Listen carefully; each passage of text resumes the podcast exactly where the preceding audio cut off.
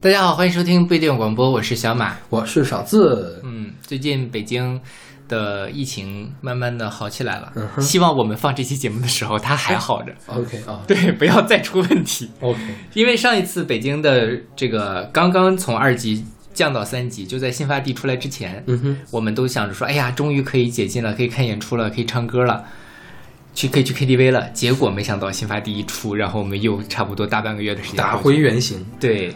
然后这一次呢，这个北京又就是十四天过去了嘛，就是没有新发病例，又解除了，然后，呃，又要想着说，哎呀，终于可以看演出了，终于可以唱歌了。对，是是是是在我们放这些节目的上上上周就已经解禁了，是吧？我们录节目的上周就开始解禁了吧？对对对对对是，所以我今天几号？今天录节目是七月二十六号。对嗯嗯是刚刚解禁了大概不到一个星期的样子。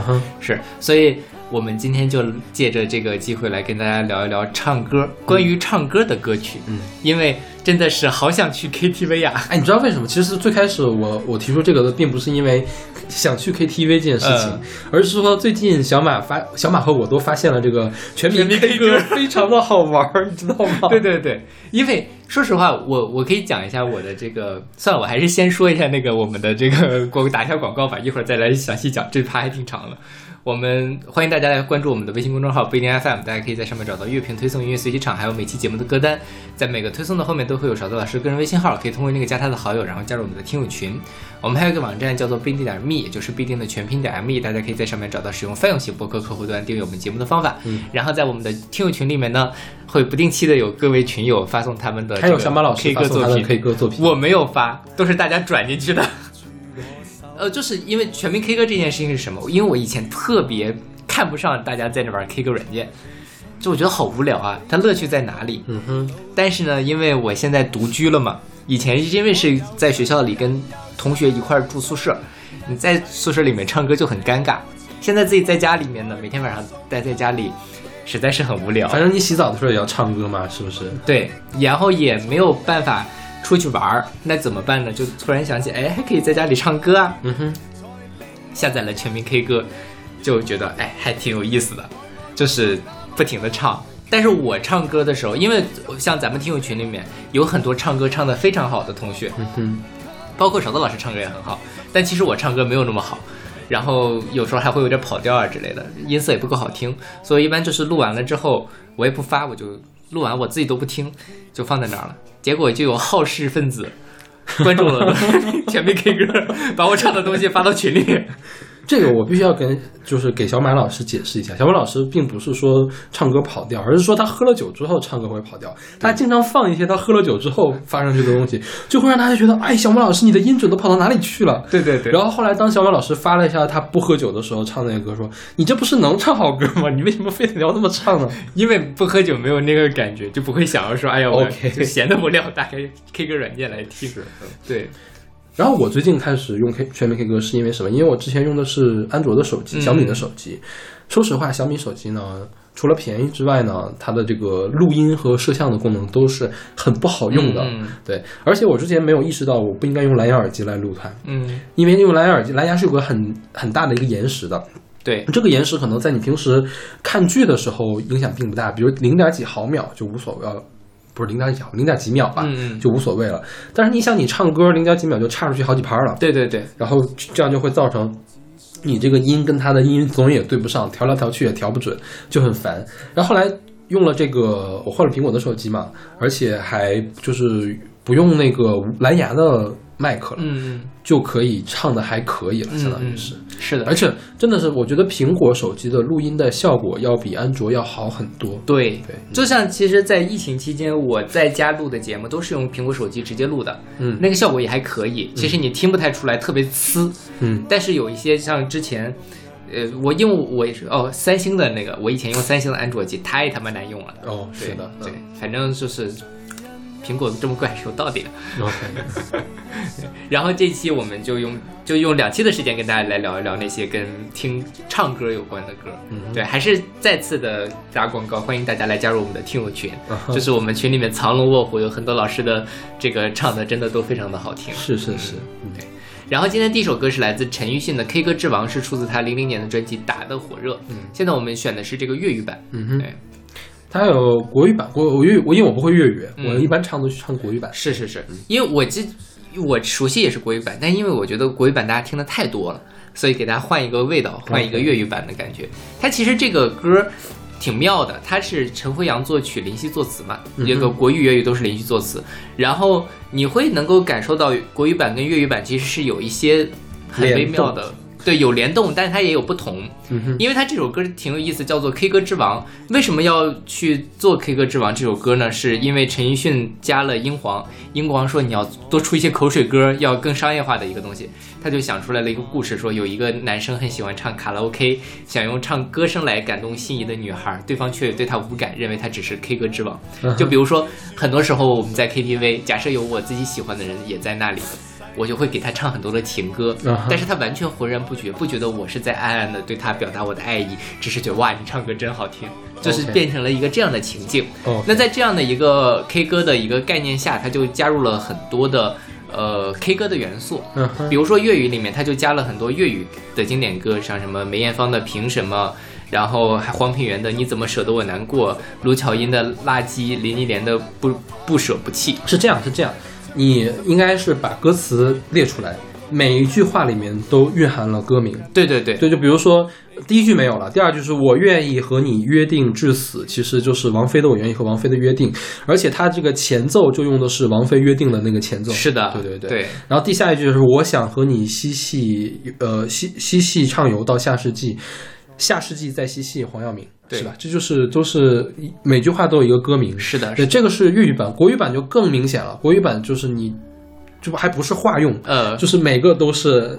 拼在一起对对对对对对。我以为要唱的是用心良苦，而且他的开头就是用心良苦的对 前奏。它是这样，它粤语的前奏是王菲的《约定》啊中间的间奏是杨千嬅的《再见二丁目》嗯尾声是傅佩嘉的《绝》，然后国语版前奏是张宇的《用心良苦》，间奏是张信哲的《爱如潮水》，尾声是辛晓琪的《领悟》。对，然后正好这些词都出现在了这个位置。对对对对，包括它里面会讲说什么有些人我永远都不必等，这就是梦醒时分嘛。是对，所以很特别妙的一个，就是你能感受到林夕是太会写了。是，嗯，然后我自己觉得还，他就是有人说这个，它其实就是所谓的中国古典诗词的集句嘛，就是我把各种各样的东西都拼在一起，拼成我自己的一首歌。其实，在这个尤其呃，我们看一些明清传奇，它都会有定场诗，很多时候它就是专门写集唐，就是唐诗的集句，甚至有人会做去专门做李白的集句，把他的东西重新拼化用一下，对，拼贴在一起，然后变成一个新的意思，表达我自己的意思。然后我为什么选了粤语这个歌呢？就是我突然，就是我那天听粤语歌，我突然想到了一件事儿。呃，国语歌里面他唱有一段特别我印象很深，就是，呃，我心甘情愿爱爱爱爱到要吐。嗯哼，我就很想知道这个话在粤语版里面是怎么表达的。它里面写的是这个，呃，才令我因你要呼天叫地，爱爱爱爱那么多。OK，这两个意思就完全不一样了。粤语其实是相对来说比较含蓄一点，就是我爱你那么多。那这个国语版就非常爱爱爱爱到要吐，OK 挺形象的。OK，对，我不知道有没有跟大家讲过那个事情，就是我去年分手的时候，真的是哭到呕吐。没有，我没有听，我都不知道这个事情，你没有讲过。有一个，这扯得有点远了，就是那个，嗯，台湾在大概零零年，大概零五年、零六年有一个这个青春电影叫做《十七岁的天空》，嗯哼，然后那里面有一段情节，就是男主角杨佑宁，杨佑宁演的那个小孩儿，呃，因为分手了，所以他就一直就一直在不停的呕吐，就趴在马桶里，就是表现他伤心欲绝。我当年看这个电影的时候，觉得哇，好夸张啊！怎么会这个伤心伤心到吐呢？嗯，结果去年分手了之后，或者是在分手前后那段时间吧，具体时间记不清了，真的是，呃，在家里哭到趴在马桶上吐，然后把我所有那天晚上吃的东西全部都吐了出来，就是那种特别生理性的一个感觉。OK，所以那个时候我才知，呃，又又想到了这首歌，这真的是爱爱爱爱到要吐，这是真实的。就是可能只有小马老师这么心思细腻的人会有这样的想法。就是我还我还真没有说，你没有体会到过爱爱就爱爱到要吐的感觉。是并没有。伤心到呕吐，这个，这我也很奇妙，因为我也不相信会有这样的事情发生。我觉得你之前觉得太夸张了，对，嗯嗯，所以你就觉得 就可能每次我分手都没有那么伤心吧。呃有可能。对，就我都，嗯小马老师一般都是那种快刀斩乱麻，嗯在这种比较高涨的时候做了这件事情。对对，所以就就那个时候就情感会很极致的爆发小马老师就会拖拖拖拖到哦已经就是没有什么问题了，然后才会对是就两种不同的处理方式。然后我听 K 歌之王，就是说实话，这首歌已经被听的太多遍了，嗯哼。但是每次听到这首歌，你还是会觉得想哭。，OK，嗯、我不知道你有没有这样感觉，我没有，因为我很难哭了。就是对于我来说，这首歌我觉得旋律，你不听它的歌词，就你听它的旋律，它就是那种特别容易让人悲伤、特别容易让人想要哭泣的那种旋律，是，就是它的那种悲凉的那种悲切的那种心情，就会一下子唱到我的心里面去。OK，我前两天我在准备节目的时候听这个，还是在哭。但是说实话，挺微妙的事情，我都不知道我在哭什么，我都不知道我在哭谁，因为我最近空窗期嘛，也就过去的一些最近小马老师桃花可多了，还哭什么哭呀？真是的。对，但就是因为那个，对你还是会进入到他的那个语境里面去，嗯哼，我才明白你在说什么。对，然后就那个，呃，所以我觉得陈辉阳真的是很会写曲子。嗯。嗯，是，就不知道大家听这首歌还是什么感觉。今天请小马老师录完节目之后，再录一首这个 K 歌之王好了，好的，看如果请发到群里哦。录的好的话，就直接剪到这期节目的结尾。可 以可以，请务必要剪哟。好的不过 K 歌之王往外导东西好导吗？不好导是吧？，K 就不知道。啊，不是 K 歌，全民 K 歌。全民 K 歌，对，试试吧。嗯然后说到这个 K 歌之王，就想到另外一首歌，就是我不太喜欢的一首歌，叫做《情歌王》。哦，那个就是完全堆砌啊。对，然后他是古巨基唱的嘛，对就是在 KTV 里面，大家觉得，哎呀，这一期就是不知道该唱什么了，或者是说，比如说还有两分钟结束，对我们点一首十五分钟的歌，对对对对对再多占会儿便宜吧。是是，主要是为了占便宜，所以点那首歌。然后其实胡彦斌还有一首歌是跟风的，叫做《男人 KTV》，也是类似的听过这个。就是做的还不如情歌王。OK，就 就是你跟他们比，你就知道《K 歌之王》这首歌好在哪儿，真的是写的很高明，各个方面都很高明。对。OK，那我们来听这首来自陈奕迅的《K 歌之王》，让我听听听听到要吐的一首歌。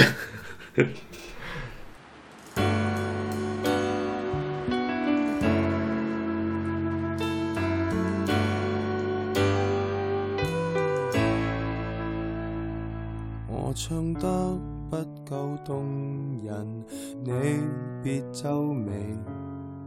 我愿意和你约定至死，我只想嬉戏畅游到下世纪。请你别嫌我将这煽情奉献给你。还能凭什么拥抱？若未令你，唱出写在情歌的性感。还能凭什么？要是爱不可感动人俗套的歌词，煽动你恻隐，谁人又相信一世一生这肤浅对白？来吧，送给你，要几百万人流泪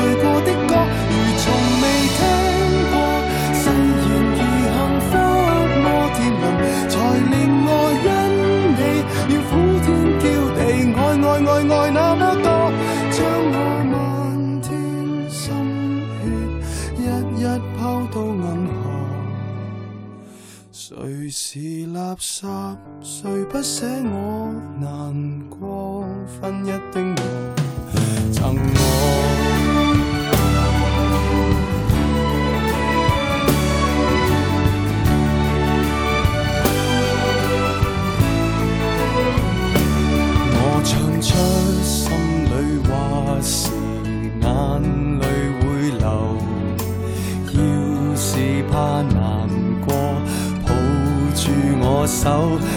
只得千语万言放在你心比渴望地老天荒更简单未算罕有谁人又相信一世一生这肤浅对白来吧送给你要几百万人流泪过的歌如从未听过誓言如幸福摩天輪才令我因你要呼天叫地爱爱爱爱那么多给你用力作二十首不舍不弃还附送你爱得过火给你卖力唱二十首真心真意米高峰都因我动容无人及我你怎么竟然说 k 歌之王是我我只想跟你未来浸在爱河，而你那呵欠绝得不能绝，绝到用掉我。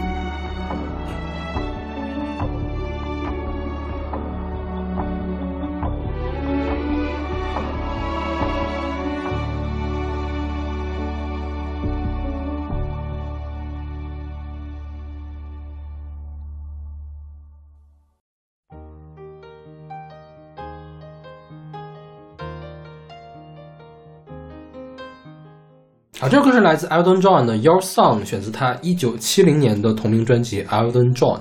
对，这首歌是太经典的一首歌了，嗯无数次的我都不知道我在哪儿听过，但是你就觉得在哪个地方都听过一样。OK，嗯对，这个 Elton John 一九七零年的这张专辑是他的第一张专辑。嗯哼然后呢，《Your Song》呢也是 Elton John 的第一支大热单曲。，OK，对，然后说好像是，哎，我忘了是不是他第一张专辑了，反正这个是他第一支大热单曲。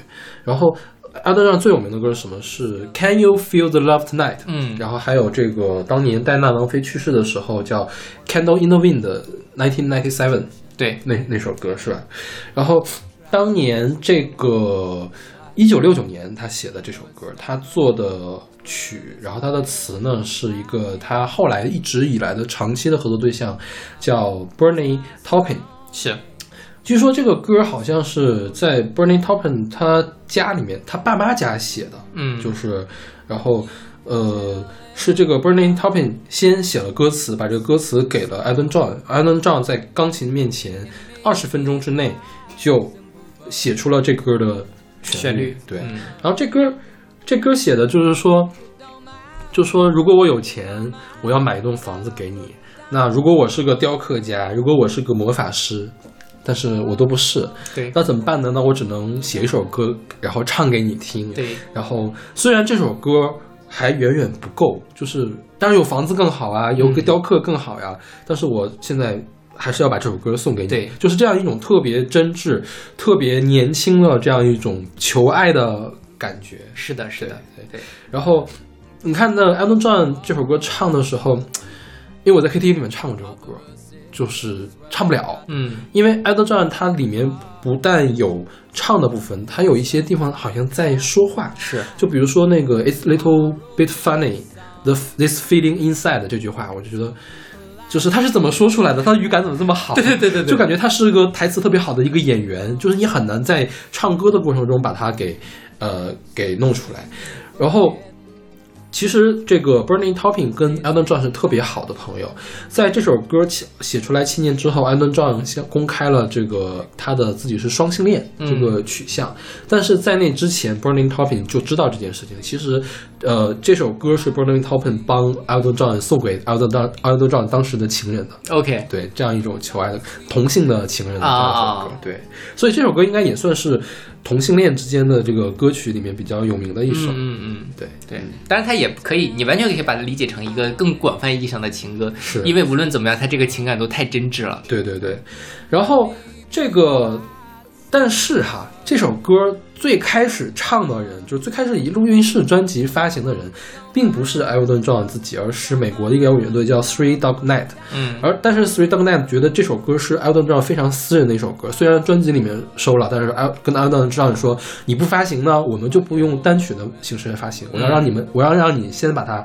给发行出来。OK，对，嗯，对。然后一开始《Your Song》是 Elton 哦，这个是第二他的第二张专辑，是一个 B 面单曲，嗯。但是由于太好听、太受欢迎了，唱片公司在歌迷的要求下，把它做成了一支 A 面单曲，OK。是被捡回来的这个单曲，啊，懂懂了，对。对，然后这个歌后来还有一个很有名的翻唱版本，应该是二零一零年左右的时候，有个叫 Ellie Goulding，、嗯。也是一个英国的唱民谣电子，就是她是一个电子女歌手，但是她会。掺进去一些很清新的东西，所以一开始很有民谣的风格。他翻唱了一个纯用钢琴伴奏的这个《Your Songs》，跟 Elton John 这个《Your Song》不太一样。Elton John 这个《Your Song》听起来是虽然有一点点惆怅，但它整个是阳光的、向上的，就是像他歌词里面说的，好像是我坐在我的阁楼上面，我的脚下面是那个苔藓，我的脚摩擦着这个阁楼，然后我用我的手中的笔写下来这样一首歌，写给送给你的这个 Your Song。然后，但是啊，那个 Ellie Goulding 唱那个版本呢，就是整个的基调是一个小调式的，就是比这个要更加的。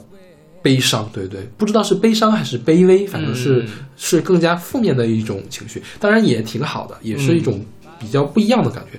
我觉得也算是把这个歌不同的面向给大家展现出来了。是的，是的，因为你像他这个，如果 Elton John，其实你听着还是甜蜜的，你觉得他们俩在谈恋爱。是但是如果如果是你把它换一个角度，就是我什么都没有，我只能靠这首歌来追求你，那你但对方未必 care，是吧？对方可能就是 care 大房子，嗯，所以我觉得这个，你刚刚说给对方唱歌是一个，其实是一个挺高级的一个求爱了。对，但其实他没那么高级，给对方写一首歌才是 才是一个哦非常、是的是的是吧？其实我我我我有一段时间就特意去找了，就是为对方写歌的这种歌，嗯因为你作为一个唱作人，你是最好写出这样的歌，嗯他一定有这样的经历。对，他在求爱的时候一定会写一首歌给对方，虽然不知道最后发没发表，嗯可能是非常私的那首歌，但是每个人都有这样的经历。其实也有很多跟这个主题相关的歌，比如说这个叫 Barry Manilow 唱一首歌叫 I Write I Wrote This Song，也是说我我我写这首歌只为了你。然后还有一个也是已经变成爵士基本曲的一首歌叫 A Song for You，嗯，也是我我我走了这么多地方，我开了这么多场演唱会，但是这首歌我是只写给你的，就是这样的一个情节。还有方大同《Sing Along Song》，嗯，呃，为你写的歌都是中文版和英文版嘛，都是这样一个故事。对，对我觉得这个是音乐人最最浪漫的地方了。对对对，是的，这个时候你就很羡羡慕那些会写歌的人。我这时候会羡慕那些跟会写歌人谈恋爱的人，OK，好吧，对啊，好吧，原来你是想坐另外一边是吗？是啊，多幸福啊！OK，呃 OK，那我们来听这首来自 Elton John 的《Your Song》。It's a little bit funny, this feeling inside. I'm not one of those who can easily hide. Don't have much money, but boy, if I did, I'd buy a big house where we both could live. if I was a sculptor. but then again, no, or a man who makes potions in a traveling show. I know it's not much, but it's the best I can do. My gift is my song, and this one's for you. and you can tell everybody this is your song. It may be quite simple, but now that it's done, I hope you don't mind. I hope you don't mind that I put down in the words how wonderful life is while you're in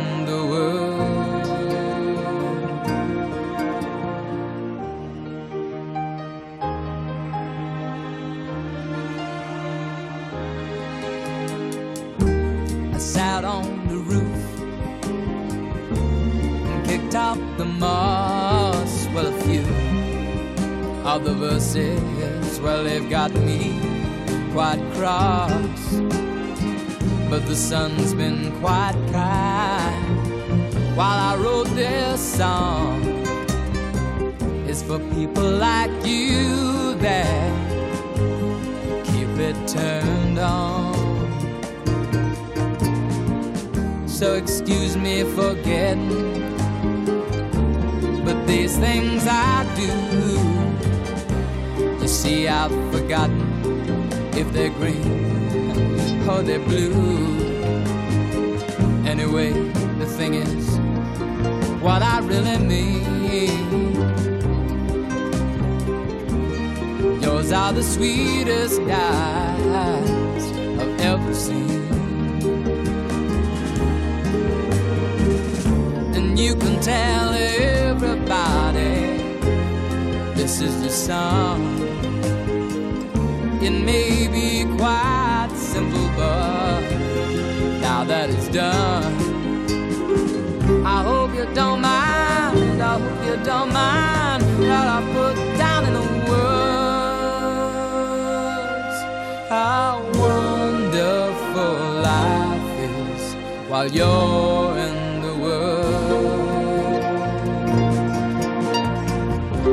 you don't mind. I hope you don't mind that I put down in words how wonderful life is while you're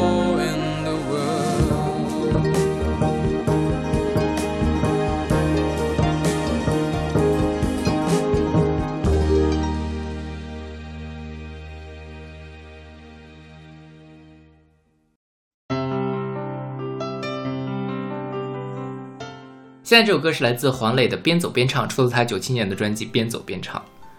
黄磊呢，大家熟悉他肯定是因为他的，嗯，人间四月天，徐志摩，对，然后包括他几次后，红了，似水年华，我觉得现在大家看到的都是他那些在各种电视节目里面做饭，带孩子，对，然后在各种综艺节目里面演会做饭的开明的中年父亲的这样的角色。我觉得他就是人设崩塌最严重的一个 文艺男演男演员吧，对，因为黄磊之所以他有这么高的地位，是因对，是因为他的年轻的时候做了很多文艺的作品，包括音乐，包括电影，包括他电视剧，他自己还写书当导演，所以他年轻的时候其实成就很高的。他的出道作是九零年的陈凯歌的电影《边走边唱》，OK。然后他就入围了戛纳影帝。OK，这是因为九零年的时候他刚进了北电学表演，然后九七年的时候就硕士毕业嘛，硕士毕业就留在北电继续教书，嗯然后他就带出来了呃他的那九七的表演班，包括海清啊之类的，所以他后来跟海清在节目里扮演两口子。你自己仔细想一想，这个意味就是当年学老师跟学生 现在 OK，在影影视剧里面演情侣，所以他叫黄磊老师这事儿是很合理的。后来呢，他在那个时候九七年的时候，同时加入了风华唱片，发行了他第一张专辑，然后第一张专辑叫做《边走边唱》，其实跟他的出道作也是一种呼应。是对，然后呃，一会儿我们再来说这首歌的问题。其实他在发了大概五张的专辑，嗯其中是《我想我是海》，还有等等等等是专门的那个专辑剩下的《人间四月天》的原声带，还有《似水年华》，其实也是他导演的那个《似水年华》的一个原声。是，嗯对，也算是比较高产的人了。而且我们之前其实，在节目里面讲到过他，就是他那个风华的嗯什么大合唱里面，其实经常会有他的出现。OK 因为他当年在也算是一个大陆这边的文人人设，跑到台湾去发展，所以他才能有这么好的资源。包括他去讲什么等等等等，他那个什么文学专辑啊之类的，是嗯其实概念做的是蛮好的。是，对。嗯然后像边走边唱这首歌，其实他是翻唱的，呃，张雨生对张雨生的《不不灭的灯》。不亮的不亮的灯嗯，其实这首歌我们前阵子刚选过嘛，是就灯那个里面刚选过你，然后你就可以知道黄磊跟张雨生他们俩的唱功是有多么的不同。为什么不说清楚呢？有多么的不同，好像他们有各有各的好处一样。因为勺子老师就经常对诟病黄磊的唱功，对吧就？是我没有办法去听黄黄磊的专辑，就我知道这个他设计的很好，他很文学，他很文艺，他他很高级，但是就如果他不张嘴的话，其实都挺都都还挺好的。嗯 对，就是他太他太白了。就我我觉得就是他的音色也没有像周迅、赵薇那么有特点，他的唱功或者他对于一个情绪的把控力，其实也没有展现出来。他作为一个演员的那样的，我觉得他不是太白，他是控制性不好，嗯，就是他他他想往里面打一针的时候，就好像打败了，对打快了，就没没打到血管里面去那种感觉。对对对，就是有瑕疵太多。是。对他要是把那瑕疵再修一修，我觉得是控制力没有控制好，没有控制好自己这个嗓子的走向，对，对，嗯，是的，是的，没收住。是，嗯，所以，呃，黄磊呢，就是我觉得黄磊的歌是文艺青年会喜欢，就是是他可以忽略到一些这种词儿，他可以去欣赏黄磊的气质，他营造出来整体的氛围。但是如果是像勺子老师这样对，就是听感要求比较高的，可能尤其是我，我是从唱片认识黄磊的，啊，对，我我我没有看过他演的任何一部电视剧。OK，我是从唱片认识黄磊，我知道这个人很厉害。那他说这个可好，你快去听吧，我懂你的感觉，你懂吗？对吧？对就是为什么要听这个呢？然后还喜欢的不得了不得了的，然后还让我帮他买磁带什么的。嗯，他的磁带确实做的也很好，就是我记得是等等等等吧，嗯好像是做成像青花瓷那样的那种，就是花纹。嗯，然后那个歌词本特别的厚，就是厚到要把那个磁带给顶开了的 OK 磁带盒要顶开了，就很用心。但是，嗯，就是 哦，是这样的呀，就这种感觉。就是我只能听一遍，或者一遍我都不想听完。当嗯当时，尤其当时我对音乐的接受还没有那么那么强了。现在嗯我左小诅咒都能听，我黄磊当然也能听了。对对对但是就是你懂的，就是当时留下了不好的印象。明白。对懂，尤其是最近黄磊也没有跟我更好的印象。黄磊这两年的发展真的是让我觉得有点失望。就就像你说的人设崩塌，嗯他当年是一个那样的文艺青年，徐志摩呀，他是对是吧？当代徐志摩，他去、他去那个上《康熙来了》嗯就是当代徐志摩来了，这个这个什么，就是文人作家嘛。但是他后来就是天天在节目里面做饭，然后讲讲他的人生经验，嗯哼，然后就会让人觉得有点 烦。哦，就是你明明还是有才华的，你明明可以做出更好的作品来，你为什么要去节目上做饭呢？我不想看你做饭。OK，对，就包括他这几年做的那些什么，比如说像他去年做的那个小欢喜，嗯哼，他基本上是参与了编剧的。嗯哼那个片子是很好的片子，讲的是当代的这种，呃，就是就是家长跟孩子在面临高考的时候这样的这种张戏剧张力的东西，我也很喜欢看，包括那几个小演员都很灵。但是你觉得黄磊就到这个地方吗？我觉得也没有，他完全他当年做的《人间四月天》，当年做的《似水年华》，其实真的是有那个所谓的文人，有那种徐志摩的那种感觉在了。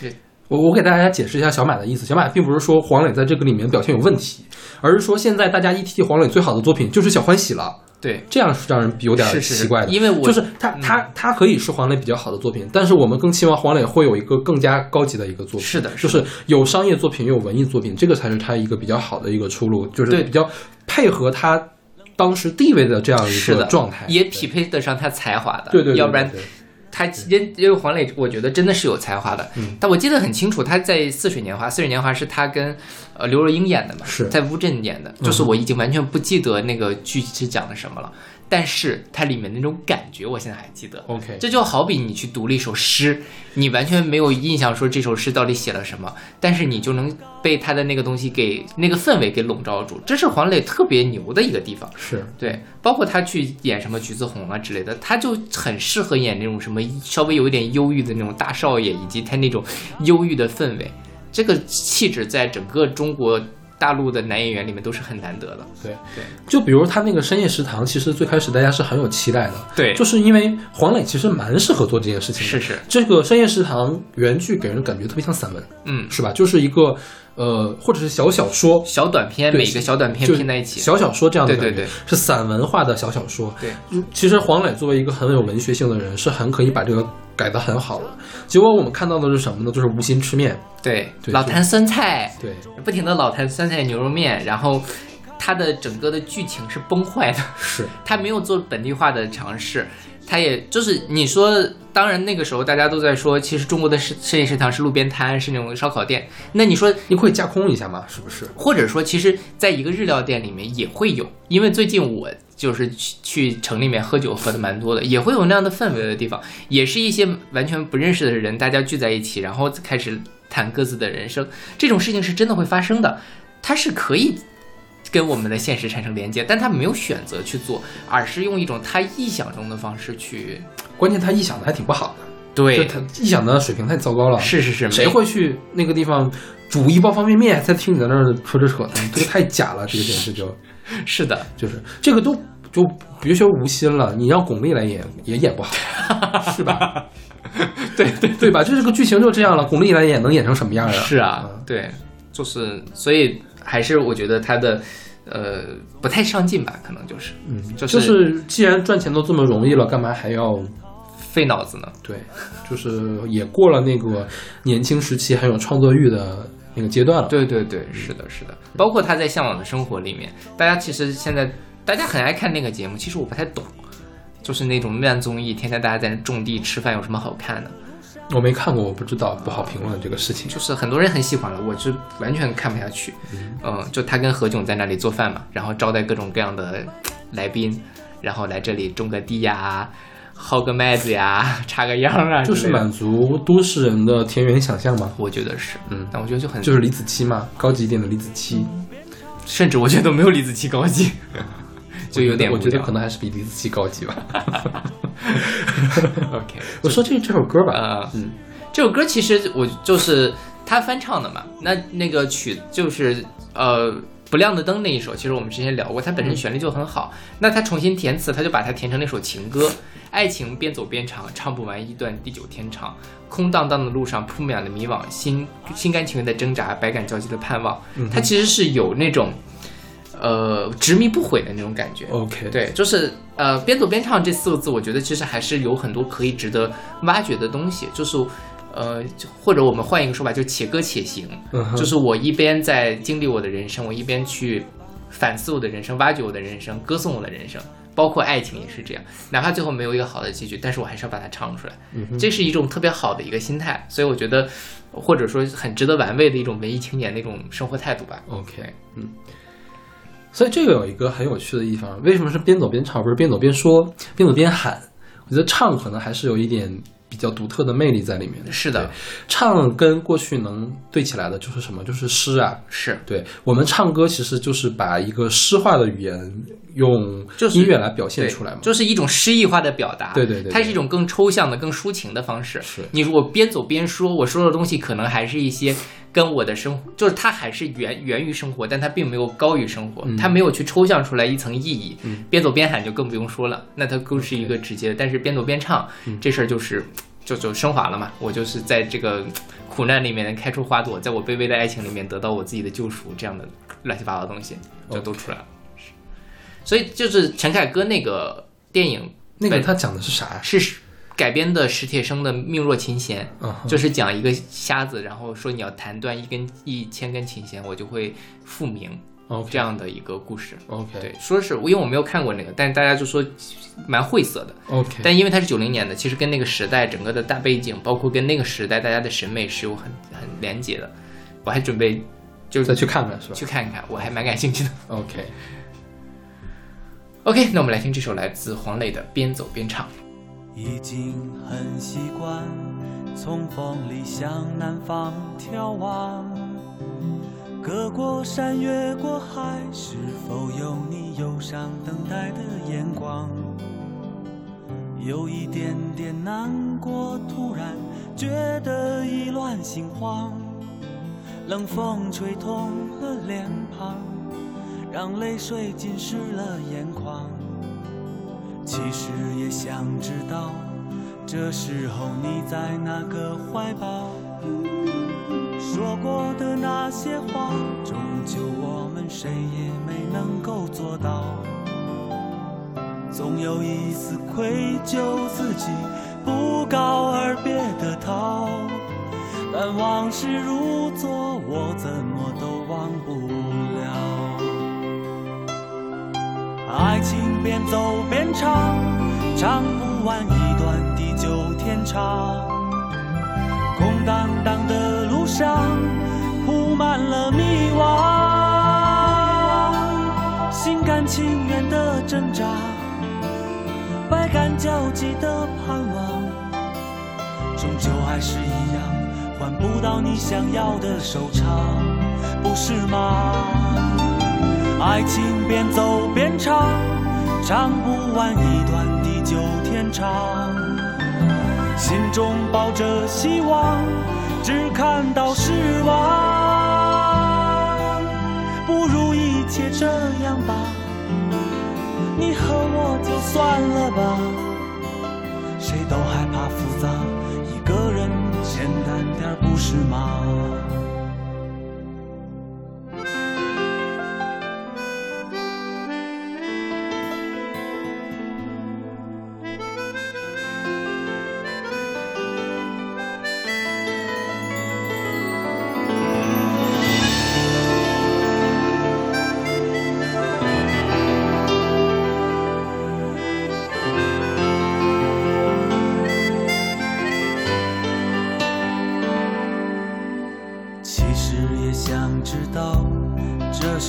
你在那个怀抱。说过的那些话，终究我们谁也没能够做到。总有一丝愧疚，自己不告而别的逃。但往事如昨，我怎么都忘不了。爱情边走边唱，唱不完一天长。空荡荡的路上，铺满了迷惘，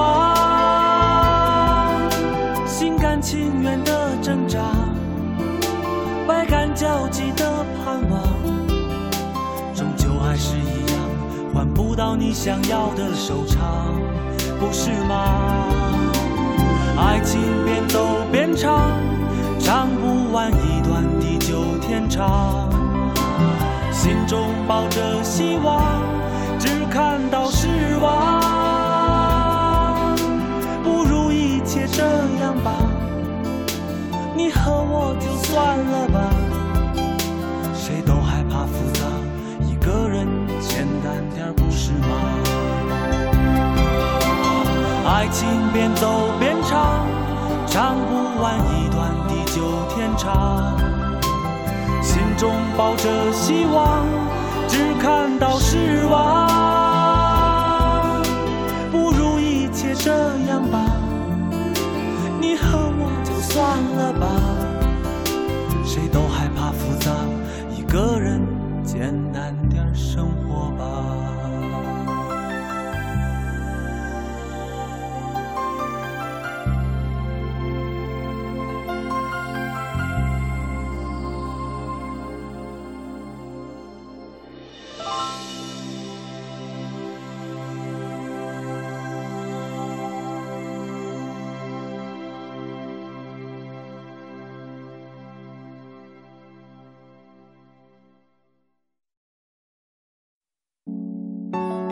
险的旅途结束，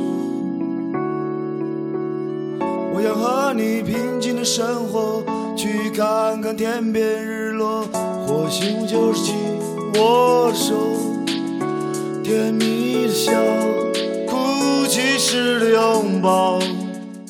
现在这首歌是来自痛仰的《为你唱首歌》，是出自他零八年的专辑《不要停止我的音乐》。是，我觉得痛仰一直都很神奇，因为他最开始是玩金属的，对啊就是这当你听过他的金属专辑之后，你很难想象他会唱出《公路之歌》或者是《为你唱首歌》这样的比较偏流行摇滚或者是偏民谣摇滚的风格。对，但是当你听了这个歌之后呢，你又很难想象他过了几年之后又开始唱那种佛教摇滚，或者基督摇滚的那种感觉是吧？哎，他有吗？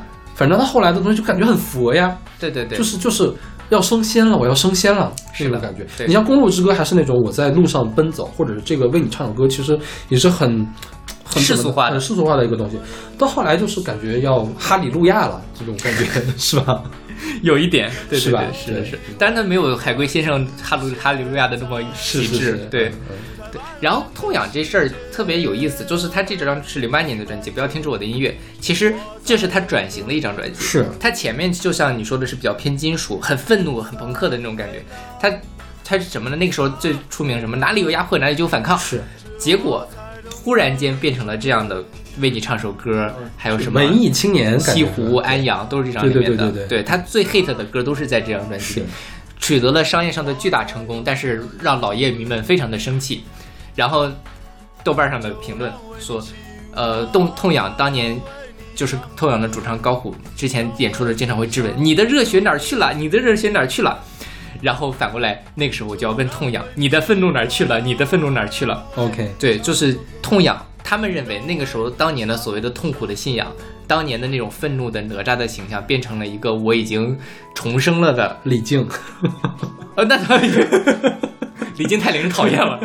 就是他可能因为这首这张专辑从音乐性来讲是很好，但是它相对来说更 peaceful，就像是嗯哪吒从莲花中重生之后变成了观音菩萨旁边的一个 善财童子，对嗯的这种感觉，他跟世界和解了。你为什么要跟世界和解？就大家会有点失望。其实当年我有一阵子不太喜欢痛痒，也是因为这个原因，嗯就是我觉得很割裂，这是一个痛痒嘛。然后呢，他去年，他其实这两年这几年上了两个节目，一个节目是当年那个，再再往前有中国之星，嗯就是崔健，啊，明白了明白了，呃，也很糊的一个，很糊，而且他在那上面唱的就很奇怪。他第一场唱的就是哪里有压迫，哪里就有反抗。那时候我对痛仰的印象是那样的，而且这首歌后来还被剪成了大概只有三十秒的版本 OK 因为唱的很难听，OK，大家不喜欢嘛，因为那个曲风是嘛。那个时候我觉得还他们可能还是有点纠结，到底要搞成什么样子，或者说因为崔健特别喜欢痛仰早期的歌，崔健那时候在那当导师嘛，所以他们会想要去唱早早一点。那他在上乐队夏天的时候，你就会发现，哦，他就和解了，我就这样，我就是要佛，我就是要玩儿，嗯我就要唱悦耳的，让大家觉得好听的。同时还能表达我此时此刻心境的歌，嗯哼。所以他们在乐队夏天里面让我对他们黑转粉，，OK，呃，就是不会再去纠结说他你的愤怒去哪儿了，就是人人哪能总愤怒呀？对人的心境是会变的嘛，这都对二十年过去了，该佛也得佛了。对，然后他们做出来好多依然有内涵的，而且很好听、水准水准很高的歌就可以了。不过说实话，我不太喜欢他后期的作品。这张专辑就这张这个专辑再往后的，就是近我也几近十年吧。愿爱无忧啊，对对对对对对，他去你不觉得这个就很佛吗？就很莫名其妙啊你是干嘛？你是彭坦跟春晓在发情人节限定单曲吗？不是他那个爱，还不是彭坦和那个春晓那种爱，呃，对。是那种观音菩萨式的爱。对，然后他去年还发了一张什么海。我我有点想不起来了。什么什么入海，不是入海，入海是毛不易那首歌，反正什么海也稍微有点偏电子的，其实还听了，就是在年终榜里面也没有排进去，就是不太喜欢。嗯，就是我觉得它的巅峰，就是它在流行度的巅峰，就是在不要停止我音乐这儿，就到此为止了。是，嗯嗯，但痛仰现在依然是中国商业价值最高的摇滚乐队嘛。嗯，对，嗯嗯，然后他最近做了一件事儿，我觉得还是挺感动我的，就是呃，这事儿是就前两天咱们录节目前两天刚刚在网上起来的，就是一个就是那个老师的那个事儿对对对，老师那个事儿好火呀！所有的新闻媒体都在转发这个事情，是也在报道这个事也就是包括人民日报、中国新闻网什么的都在报，是因为它这是最高级别的这种官方宣传了。对，因为它呼应了一个我们这个时代的一个关切，就是今年不是要什么全面奔小康嘛？嗯，那其实对于那些我们现在不太能够看得到的一些呃，就还依然挣扎在小康线以下的这些人的生活，其实很长时间是没有能见度的。很多人就比如说今年的两会的时候，李克强总理他就说中国还有大概六亿人的年收入不到两千块，这件事情很多人觉得不不无法理解。就觉得李克强总理是个坏人。对，你在抹黑，对，对，但事实上就是大家因为这么长时间没有办法去，呃，就是我们在城市里面生活，我们享受了所谓的真正的呃人类物质文明的成果，但是你忽略了其实这个国家还有还是有很多人吃不起茶叶蛋的。对，真的是。嗯那在这种情况下，痛仰他做了一件什么事情呢？就是，呃，一个彝族村落里面有一个小小学，嗯然后本来这个小学已经快倒了，没有孩子愿意来上学了，因为很很穷嘛。然后这个老师就挨家挨户的让孩子们来上学，而且为了调动孩子们的积极性，去呃让小小孩们组乐队，给他们买乐器。然后在这种情况下，他们慢慢的整个的人的那个状态，小孩的状态也会变好，学习成绩也会越来越好，呃，就是社会上也会去不断的去给他一些捐助。那今年痛痒就看到了这件事情，然后他们就去那个地方搞了一场直播，就他们跟当地的那些小孩儿一块儿来演出。OK，那在这种情况下，其实也是让你就就会让让人感觉得感动嘛。这是一个我们真正看到了那些可能长期以来被我们忽略的东西，而且大家都是在认认真真的做自己能做的事情，无论是这些老师，无论是捐乐器的器材的人，还是无论是痛仰，大家都希望是能够让这些，呃。就是所有的人都能够被艺术所感染，所有的人都能够因为音乐和其他的这些东西得到力量，然后让我们的人生变得更更丰富。这件事情其实是很很难得的，但就是这这件事情让我对痛痒又进一步的改观了。OK OK，但就是还是那个就是呃，希望他们还是 好好的不要再为爱什么来为爱无忧无忧是吧？为爱而生，可还行。也差不多了，我觉得 是是因为我我去年看那个乐队的夏天的时候，我觉得痛仰其实两个，一个是他们旋律其实写的真的很好，另外就是他的吉他真的弹的特别的棒，他那个音色特别好。去年乐队夏天里面，当然你可能没看啊，就是他改编了那首王菲的《我愿意》。当时投票分数很低，但是后来大家都很喜欢，就觉得特别的舒服。他整个那个吉他的音色，包括他的弹奏，让人无法自拔，真的是能够把你带入到那种氛围里面去。这是痛仰在艺术性上很高的一个地方。OK。对，但我希望他们能唱点儿认认真真的唱点好的意义的作品，以及再写出来一些更好听的旋律。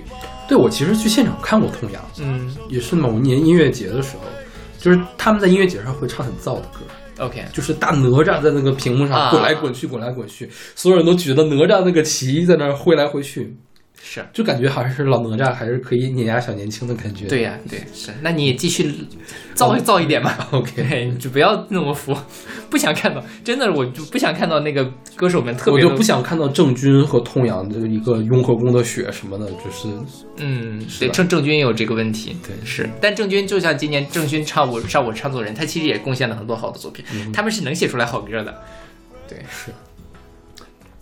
OK，那我们来听这首来自痛痒的《为你唱首歌》。一段危险的旅途结束。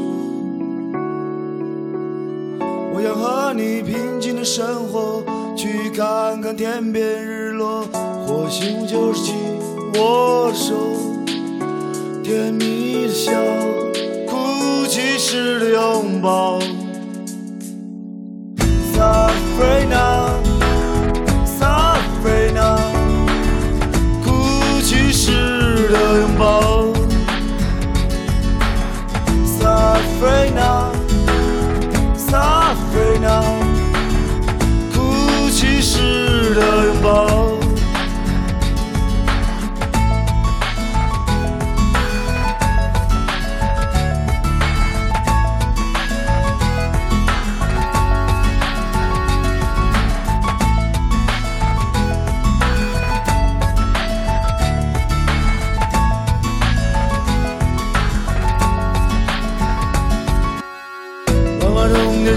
炫目的瞳孔，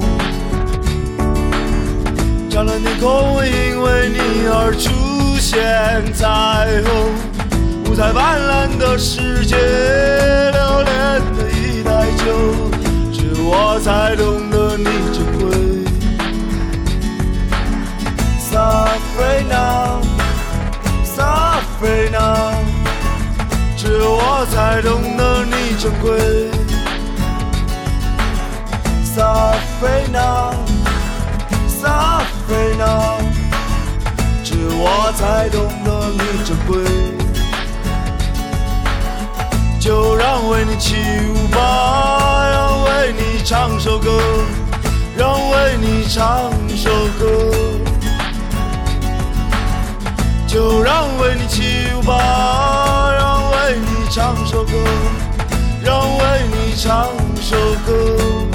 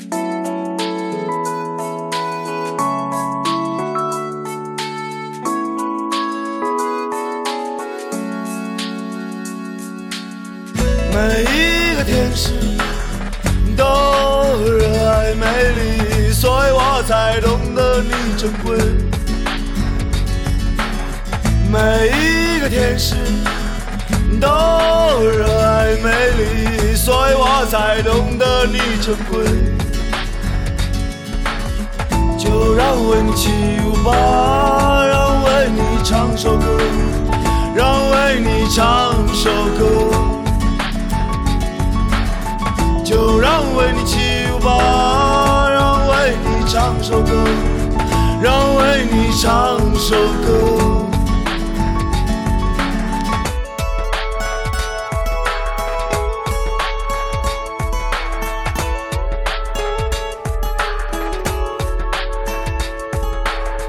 Sabrina, Sabrina，只有我才懂得你珍贵。safarina 才懂得你珍贵。就让温情吧，要为你唱首歌，让为你唱首歌。就让温情吧，要为你唱首歌，让为你唱首歌，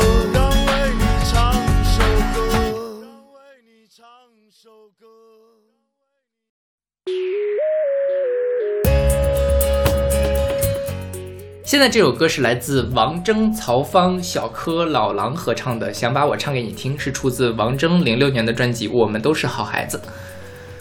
刚才那歌是那个痛痒那首歌是唱给爱人的，对就明显是写爱情的。这歌就会更加的宽广一些，反正是大家之间有感情，这种爱未必是男女之间的，或者是男男之间、女女之间的这种爱，对，就是可能是一切的友情呀、亲情，我觉得都是是。说得过去的。对对对对，这首歌其实我们之前选过，嗯在我们的花式秀恩爱暴击单身狗，我们第一年的那个哦，情人节那么久远吗？对，第十八期我查了一下。然后当时选的是老狼跟王静的双人对唱版本是出在老狼零七年的《北京的冬天》那一张嗯，他那个就更像是一个情歌对唱。是那这首歌其实最早是一个什么校园歌手大赛，还是一个什么歌唱比赛的一个主题曲所以当时是找了王铮、曹芳、小柯、老狼四个人，小柯写的嘛四个人来唱。后来就是改成了那个一个情歌所以他们两个两个版本的演绎不太一样。所以今天既然是讲唱歌，我们就讲一个更纯粹的，选了一个更纯纯粹的跟唱歌有关的版本。OK，然后这个歌特别有意思的是，他的那个 MV 是在清华拍的。啥？就是在清华什么图书馆大礼堂，天哪我去看了一下，因为这首歌的音源在网上特别难找，不难找呀，就王王铮那个专辑不是很好王找？就是他下架了，这首歌下架了，就是版权的问题，哦各个平台都没有，所以我一开始就在看 MV，越看越熟悉，这他妈不就是我们学校吗？OK，然后就因为他是零六年的嘛，零零我零六年上大学，其实这么多年来，其实学校的变化还挺大的。OK 看那个就想到了我当初刚上大学前后学校的那种风光的那种感觉，还是挺不一样的。对。然后这首歌的，就是你，它是在讲这个校园歌手大赛嘛 OK 它叫什么校园歌手电视大赛主题曲。然后它的那个，你可以把它理解成一个年轻人想要自我表达的这种感觉，但他的表达并不一定是表达给，可以表达给爱人、朋友，也可以表达给公众。就是我想把 OK 想把我唱给不特定的你们听，是这种感觉。对，所以这歌写的还挺好，挺小柯写的嘛，毕竟是对对对，小柯就很适很适合写那种流行歌，写旋律特别好的比较。正的流行歌，是就是不是那种犄犄角旮旯的那种流行歌，对对对就是很伪光正的感觉。是的是的但是他把伪光正写的又没有那么那讨厌，对对，就是还是很很很能打动你的伪光正。是的我觉得这个挺难的。对对对我最近听到很多那种就是旋律一听就是伪光正的歌，我就听不下去。对但是小柯就可以把这个伪光正的稍微做很细微的这种改动，就让他觉得你更能接受他。哎，北京欢迎你是不是他写的？没有印象，我记得好像是小虫吗？还是小小柯，应该是小小柯。呃，林夕做的词，小柯做的曲就那个也是一样的。就它本身是一个非常 大爱无疆的歌，但它就是稍微的把它给柔和化了一下，显得更亲民。春秋家国梦是吧？他写的。呃，对，好还有。那个好大一棵树是不是也是他写的呀好大一棵树好像不是，好大一棵太老了。我记得等你爱我应该是他写的。？OK，对，就是很宏大。对，就是那死死死了都要爱那种感觉。但他就没有，我觉得死了都要爱是那种犄角旮旯的东西。OK 但是等你爱我就是那个很可以跟交响乐团一块来的那种东西。就它本身是一个很浓烈的情感表达，但是它没有把它表达成死了都要爱那种要死不活的那种感觉。抓马的感觉，对对对抓马，对。是是是，抓马这个词用的很好。然后大家如果感兴趣，可以去对比一下这个版本和王静的那个版本。王静那个版本，然后说实话，我一直都不知道，原来这两个女生是不一样的。一个是王铮，一个是王静，对是吧？对，我我还我还犹豫了一下，是不是王铮改名叫了王静还是怎样？王静是一个呃演员和主持人，然后一四年的时候，因为容留吸毒被拘留了，嗯哼，所以这个就是后来就没有什么信儿了。对，王铮好像也没有什么特别多的信儿。一五年出了一张专辑，对王铮的话，其实跟当年曹芳算是同一辈的内地的民谣女歌手，但是感觉她比曹芳的名声可要差远了，差对对吧？曹芳当年可是可以在张悬，真的那种感觉，对对对对，或者说张悬早期的那个对对对。氛围对。但曹芳这几年好像也没什么动静了，是还是三四年前的那个那张专辑，一个一批是吧？什么流浪屁还是什么的。对对对对，当时还我们的年终榜的时候应该还排过他们的歌。是，OK，那我们来听这首来自王铮、曹芳、小柯和老狼合唱的《想把我唱给你听》。想把我唱给你听，趁现在年少如花，花儿尽情的开吧。装点你的岁月，我的枝桠，谁能够代替你呢？趁年轻，尽情的爱吧，最最亲爱的人啊。路途遥远，我们在一起吧。我把我唱给你听，我把我唱给你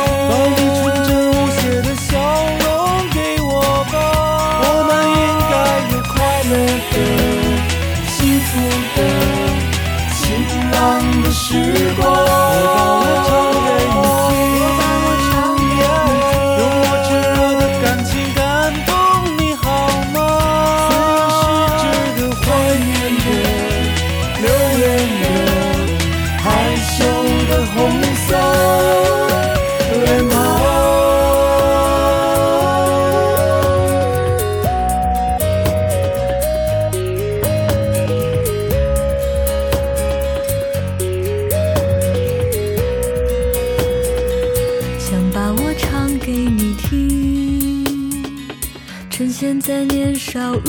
花，花儿尽情的开吧，装点你的岁月，我的枝桠，谁能够代替你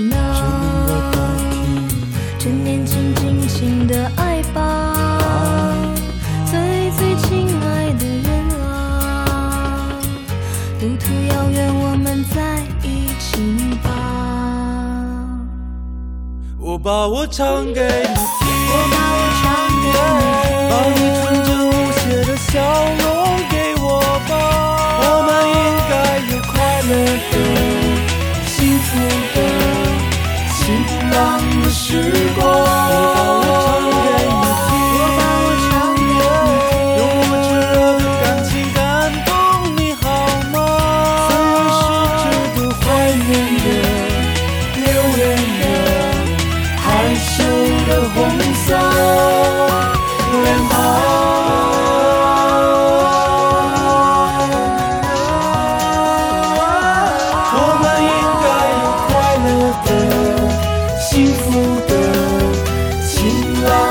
时光。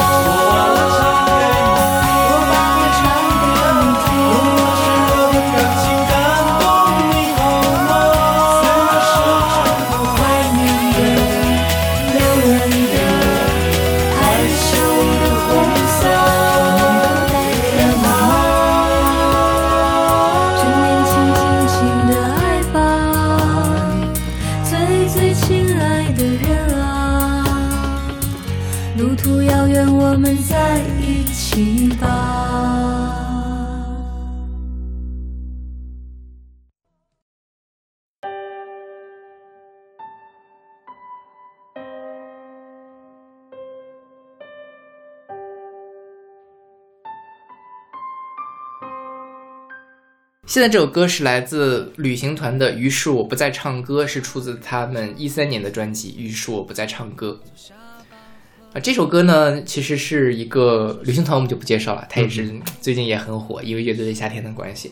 旅行团现在配置是四个人，但他们现在配置里面是没有贝斯的。啊哈，然后他们贝斯手是呃，在大概就是这首歌出来之前离队了，OK，为了家庭，所以他们就写了这样一首歌，其实就相当于是在表达说，嗯、朋友各奔前程 OK 于是我不再唱歌，或者其实是于是你不再唱歌。OK 我们那些青春岁月就这样过去了，这样的一个感觉，道别的感感觉。嗯然后它有一个特别有意思的版本是在那个，嗯，就是大事发生，嗯哼。他们的一个现场，旅行团跟魏如萱他们两个有一个合拼盘专场。，OK，他在一开始的时候，这个孔一禅有一段念白，就是有些人已经离开了，他留下了一首歌，这首歌叫《于是我不再唱歌》。嗯其实他就很明确的把他这个主旨给表达出来了。OK，因为我之前没听过这个故事，我完全不知道这个故事。OK，给我的感觉就是说，呃，我们年轻的时候可以玩乐队，但是长大了之后，这个乐队真的是吃不到钱，吃不到饭，然后所以我们不玩了。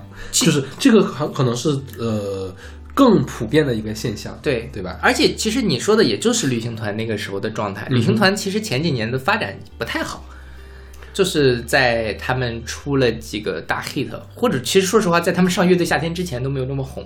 啊，那倒是，因为本来也是小众的歌，对，这个歌就算是他最最大的 hit 之一了，我觉得，是。因为我觉得他旋律写的实在是太好了。对。然后这个歌我记得 MV 是京东的广告，啊？就是不断有那种京东搬家的那个大那个大狗金狗出现，OK，好像是京东啊，我不知道为什么会有这样的印象，但是好像是这样的，什么鬼？可能用作广告歌了吧？有可能，嗯。就京东赞助给拍了个 MV，有可能。旅行团是我，因为我记得我刚上大学的时候就买了一张他们的那个专辑《等你吃饭》，嗯哼那张专辑后来我还送了人，我不知道那个朋友现在还有没有留着那张专辑，嗯哼，因为那时候旅行团完全不红。啊哈，嗯，我当时现在觉得我眼光还是蛮好的。我觉得旅行团一直都算是小众圈里面最红的级别了，是是对对对对你不能跟这个大流行圈子去比嘛，对嗯，但就是他，因为他们旋律算是好听的，然后接受度也是比较高的。我我一直这么评价他们，他们的旋律是可以跟陈绮贞相比的，嗯，就是是民谣是民谣摇滚、流行摇滚里面写旋律写的最好的一个人。是的刚才我们说痛痒的旋律好，我觉得也就那么回事儿。嗯嗯它并它的最大亮点其实还真不在旋律，但是旅行团是的，旅行团的旋律是非常重要的。对，是，他会，他很会去抓到你喜欢听什么样的旋律，他可以写那个旋律。说实话，我觉得《于是我不再唱着歌》这首歌，它稍微有一点点口水，嗯有嗯，一点点媚俗，对，但是他真的是太好听了，就但他媚俗我也认了，嗯，就是他媚俗我也要夸他，对对这样的好到这种地步的感觉。是的，你知道他在魅惑你，但是你就是抵会抵受不住他的这个魅惑。是的，对是的。而且他这两年不是除了上了乐队夏天，他今年还参加了那个歌手当打之年嘛？OK，他在上面其实也唱了，他唱的是那个逝去的歌，嗯哼，也是那个应该是他这这两年最大的 hit，OK 也是那种让人听到想流泪的歌。嗯哼，这就是旅行团的本事，你不得不服。当年我也一度觉得他们口水，但是你这能做出口水歌来也是本事。对，就是你能做出来一个别人没有的口水，对就还不像是哎，童话镇是我们上期说的啊，对，就不是童话镇那样的口水，对，可以量产的口水。嗯，对，他这个，我觉得旅行团的歌还挺难量产的。是的，是的，嗯对然后跟这是孔阳是吧？就是对，现在改名叫孔一产了。对他的这个主唱的声音也很有关系，对他声音也很好听，是对他声音，他音色是那种让人有点好呃温柔啊，好温暖啊那种。是是，是，就是一会儿我们还有一个这么温暖的音色。嗯是。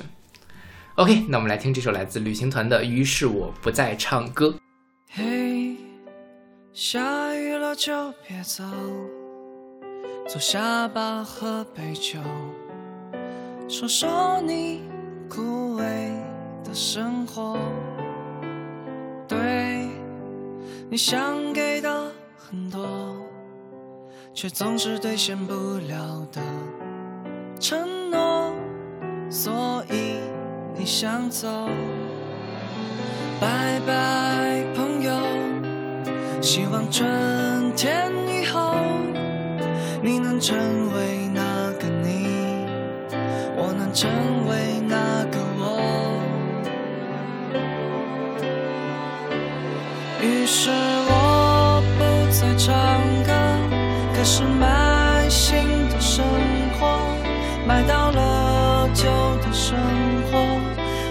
不再漂泊。于是我不再唱歌，开始有自己的房了，开始有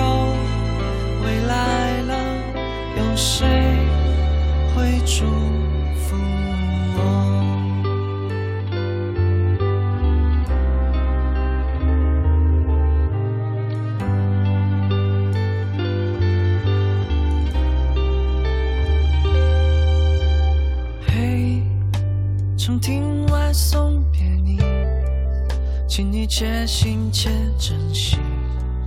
就此别离，少年去远行，给理想一个归期。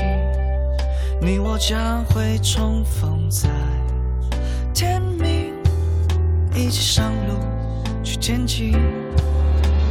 拜拜，朋友，希望春天以后你能成成为那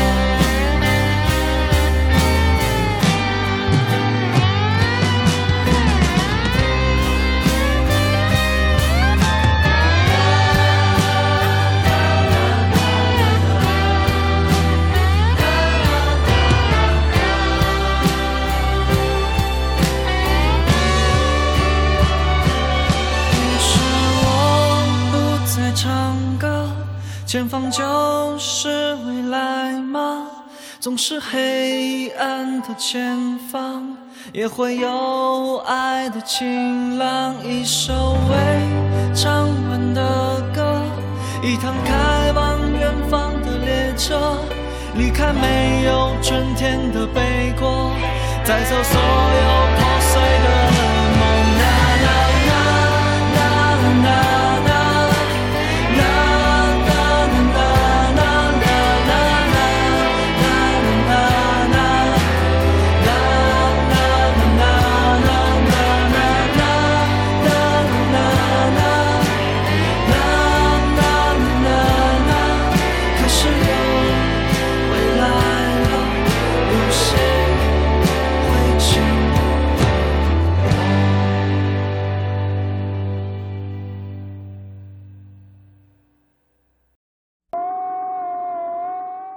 好，这首歌是来自 Travis 的《Sing》，选自他二零零一年的专辑《The Invisible Band》。嗯哼，这个就是我刚才说跟孔阳一样温暖的声音。是的，对我，我是零，我是我想我是零七年听的他们的一张专辑，然后我是非常意外的发现他们居然是一九九零年出道的，嗯，就是出道那么早。其实他们第一张专辑是一九九七年出的，OK，就是没有想到他们已经是这么老的一个老炮了。嗯因为 Travis 那个主唱叫什么呀？叫那个 Fran Haley，他的声音真的是很年轻，很有那种青春感，就觉得少年感很温柔的感觉，对对对就跟孔孔阳一样，孔一婵是一样的那种感觉。对对，他们这个团是九零年成立在苏格兰的格拉斯哥，是一个流行摇滚的乐团。但是虽然九零年就成立嘛，但他们其实是九一年的时候主唱才加入到这个团里面，然后九七年才发行第一张专辑。而九七年发行第一张专辑的时候，所以成立的团员都已经退团了。嗯，就是其实中间换过很多次血的那种感觉。然后他们会有一个很独特的，就是他们会用班卓琴，这个是一般的这个摇摇滚乐队里面不会用的这个键值嘛。最开始的时候叫 Glass Onion，就是玻璃洋葱，嗯然后后来改名叫这个 Travis。Travis 是什么呢？是一个几十年代、七十年代的这个公路电影，叫嗯《德州巴黎》（Paris, Texas）。它的主人公叫 Travis 什么什么什么，然后就是这个选了这个名字，好像是一直想做很有公路感的那种东西。，OK，然后他们是从九九年开始的那张专辑叫做《Man Who》开始大获成功，就是专辑也登榜，然后每年都有那种就是热单上榜。然后他的主唱的声音就是我刚才说的很温柔嘛，然后呃，他可以说是比较早成功的英伦摇滚乐队。这本书呢，英伦摇滚是 Brit Brit Pop，是一个音乐音乐风格。嗯后来比如说 Kean，比如说 Coldplay，都是因为 Travis 前面开过路了，所以他们后来走的会比较顺。对就是所以 Coldplay 在应该是在零几年的时候开始火的嘛，Kian 大概也是在那个时候，在英让那个 Brit Pop Brit Brit Pop 又复兴了一把，嗯就是英国音乐又复兴了一把，对就是可以说是 Travis 里面带起来的。对你听这首歌，其实你就能听到一点 Coldplay 的感觉。呃，就是我刚才就就它某一段音色啊，或者它的和声之类的，其实跟 Coldplay 就很像，就会 Coldplay 应该受到他们很大的影响，这个这个不好说，这个或者说他们都共同的就受到了个时代嘛。对，或者他们共同的有一个更更根源的东西，同时影响到了他们对对对对。他们 Travis 今年好像还出了新专辑，但是我最近没有听了。啊对，。就我觉得风格好像一直没有什么特别大的改变。OK，最近我没有听，但是我也不知道。嗯，你说到他们跟旅行团的关系啊，就是上一期我们不是讲蚊子嘛，我选了一首歌叫《旅行团的厦门之夏》，嗯它里面有个歌词什么蚊子蚊子夏天的什么，然后就是他是我的崔维斯啊，嗯就他们其实也会呼应到他们的这个东西 OK 是，就可能他们也确实会很喜欢 Travis OK。然后这个歌里面讲的 sing 就怎么说呢？更广泛一点的意义吧。嗯嗯对，就是他说，呃，你一定要 sing 出来，要唱出来，这样对方才能感受到你的爱。是就他讲的是其实是一个表达的一个事情。对，那这里也是，就是他没说你一定一定要说出来，speak speak speak，而是要 sing 出来。嗯，就是其实跟我们刚才说的也一样，就是用边走边唱和边走边说的，对对对，用一种更诗化的方式、更抒情的方式来表现出来的。对对。而且他说，他一开始在写这首歌的时候，一开始说他在 MTV 上看到了一个呃 swing beat，OK。就那种这一种摇摆的。摇摇摆乐，嗯，对，就之前谁许哲佩做过一张那样的专辑，我记得是，嗯然后然后我太然后他一开始是是写想说是 swing swing swing，后嗯来就改成了 sing sing sing，OK，，对他就是。呃，所以其实你把 swing 放在这首歌里面，其实一样，就是它的风格其实可能会受到一些那方面的影响。是 OK，那我们来听这首来自 Travis 的 Sing。 Baby, you've been going so crazy. Lately, nothing seems to be going right. So low, why'd you have to get so low? You're so, you've been waiting in the sun too long. But if you sing, sing,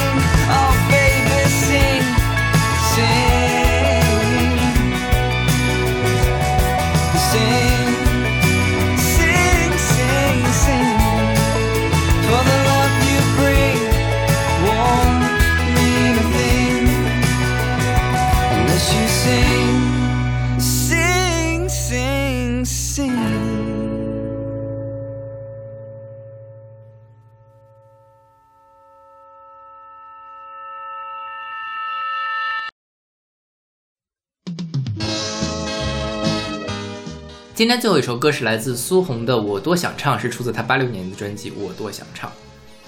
这歌是我选的，先先跟大家说一下为什么我会选这首歌。嗯我家当时就有一本磁带，嗯里面它是那种双声道式的卡拉 OK 磁带，就是左声道只有伴唱，右声道就是伴唱加演唱。就是如果你想欣赏，转到右声道；如果你想跟他一块儿唱，就是卡拉 OK 的话，嗯转到左声道。这里面这个就是它其中的一首歌，，OK，就是我从小就听这首歌。这个苏红还是挺厉害的一个人，因为之前我没听过他。然后他是什么？他参加过第二届的青歌赛，八六年的时候，他拿了通俗唱法的第一名，对第二名是韦唯，第三名是毛阿敏。对，八六年好像是第一次青歌赛按通俗、美声、民族三种唱法进行比赛，是的就是所以被人称为是中国流行音乐的元年。嗯，对，嗯，对，就他是相当于第一次有通俗比赛的时候，他就拿了冠军，嗯所以他对对对就是地位很高。然后这歌是古建芬写的嘛，他其实也是八四年的时候在古建芬的那个声乐艺术培训中心学习，嗯，他的老师是古建芬、傅林和金铁林。对，对，然后还有谁在这个班里学过习呢？还有毛阿敏，还有那英。那英对。所以当年这讲什么那英跟毛阿敏争一姐的事情，其实都要从古建芬这里开始说起。对对对对，对。然后这个苏红后来反正就是一直在做什么老师是吧？对，他去参加了就是全总的歌舞团就是应该是全国总工会 OK 然后就经常下下乡演出之类的。OK，后来反正就是现在是什么北京演艺专修学院的声乐老师。嗯哼。反正我在网上搜呢，基本上都是那种知音体的，这个女人多么不得多么不容易，人生多么的坎坷，她跟老公多么的恩爱，然后她老公后来得了什么病去世了。哦，这这这这样的事情就是别的你其实，因为她后来就没有什么作品了，偶尔会上一下综艺节目，唱一些她当年的老歌，回忆一下这个青春往事，是回忆让我们的父辈来回忆一下他们的青春。他的有名的歌我就听过这一首，嗯。其他什么三月三好像有本这专辑就有本专辑就叫三月三，对。没有听过，其他的歌都没有听过，还给一些这个电影唱过主题曲，嗯，但好像也都是九十年代的电影，我就没有看过。对对对对，是。然后这歌歌唱的还挺有意思的，就是它内容上，他是说这个我想唱歌可不敢唱，小声哼哼还得东张西望，高三了还有闲情唱，妈妈听了总会这么讲。嗯，他讲的是一个高三的小孩儿想要唱歌，但是就是说我多想唱嘛，但是因为各种各样的原因，学业压力大，我认为你不该唱歌，但最后就说啊，这种时时刻刻啃书本儿，这样下去就像书呆子一样，这种烦闷的生活多枯燥，凭这怎么能把大学考上？嗯，然后生活需要七彩阳光，年轻人就该放声歌唱。老师啊，你要想一想，难道你过去就是这么样？对，你想，其实他是用一个非常 old style 的作词方法来写歌，就一听就是那个年代的东西。是但我觉得他现在直接放到现在，他也是有他的前卫性的，你不觉得吗？对是的，是吧？现在大家恨不得所有人都在衡衡水一中那个样子，大家关到牢牢牢房里面去来学习，对，就没有人再去鼓吹这个事情吗。是的，就是你，我说实话，我们搞了这么多年素质教育，其实还是在往应试上推嘛。因为本质上大家还是认为应试是你是阶级流动下你要改变命运的唯一出路。对，那这个确实也是。对对，而且而且现在压力会越来越大，其实，所以，嗯，这这就是我们所有的小孩儿、所有年轻人，就是高中生、初中生的心里的那种呼唤或者想象。但这个问题当然也不是不是说靠改变一两个家长就能解决的问题，是它是一个系统性的问题，需要我们给这个社会的年轻人更多的机会。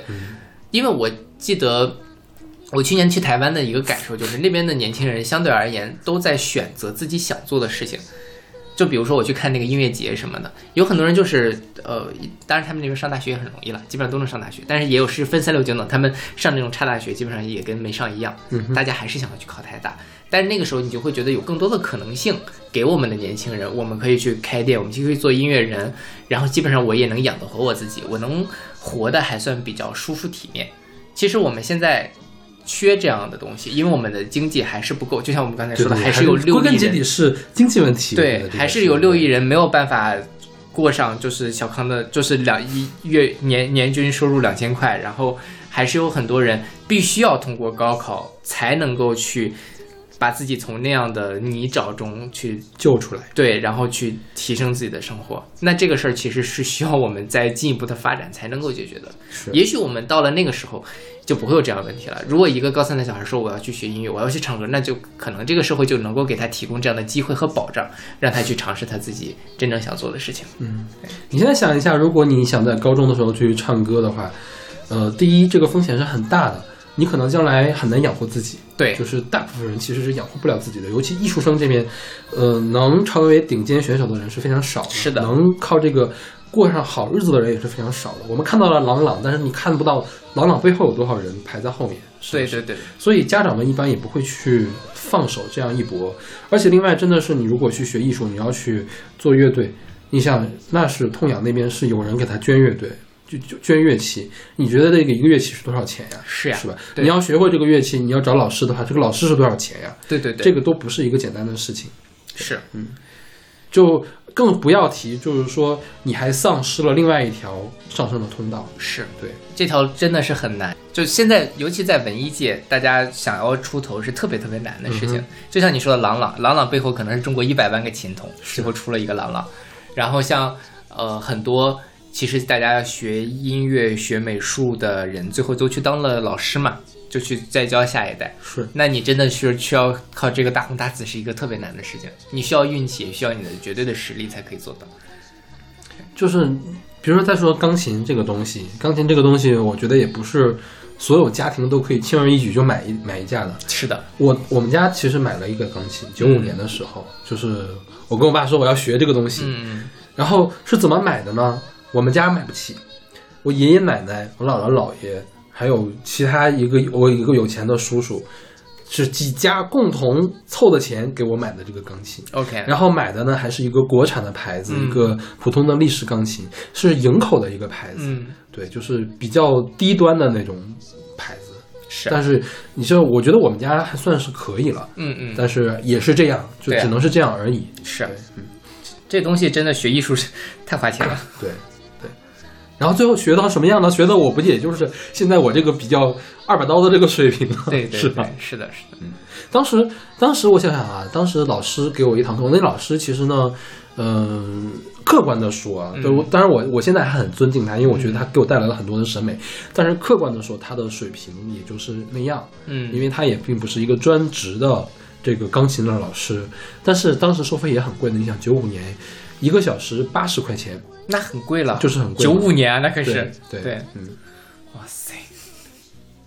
就觉得我小的时候没有学学艺术，给我爸妈省了不少钱。是的，是的，是省了不少钱。就让女生回头一看，哎，我的妈呀！我当时我爸我妈为了养我，真是花了多少心思在我身上。对呀就是你别说花钱了，当时每次去上钢琴课，我妈要跟着我一块骑自行车去一个去去另外一个地方，就是我们镇和另外一个镇嘛，你可以这么理解。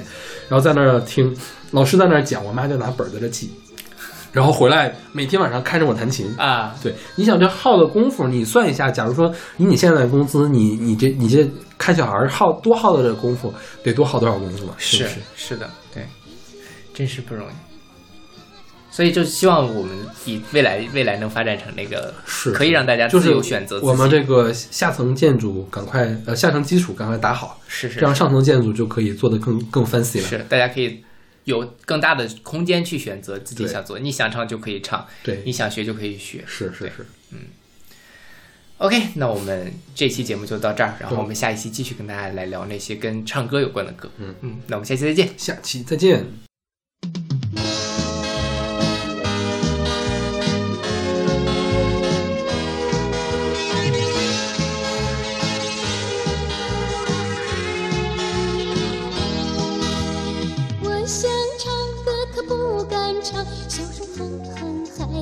希望。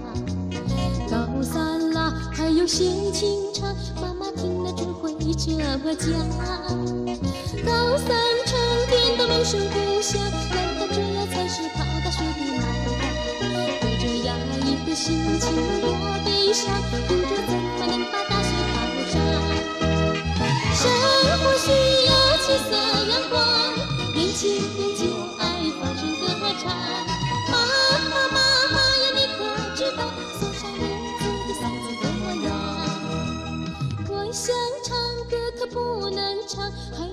少复习你都没做，努力吧，准备考重点，老师每天都要这么讲，时时刻刻的光啃书本，这样下去就像书呆子一样，这种烦闷的生活多枯燥，不然怎么能把大学考上？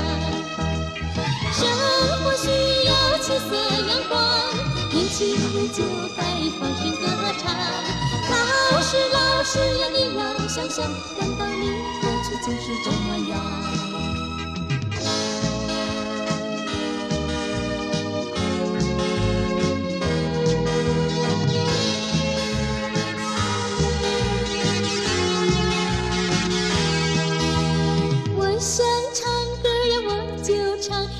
歌来心情多么舒畅。歌唱吧，青年朋友们，因为生活应该是这样。一张一弛是文武之道，莫把自己总是弄得那样紧张。只要心情快活，精力充沛，学到知识就会永记不忘。该学就学，该唱就唱，年轻人就要开朗奔放。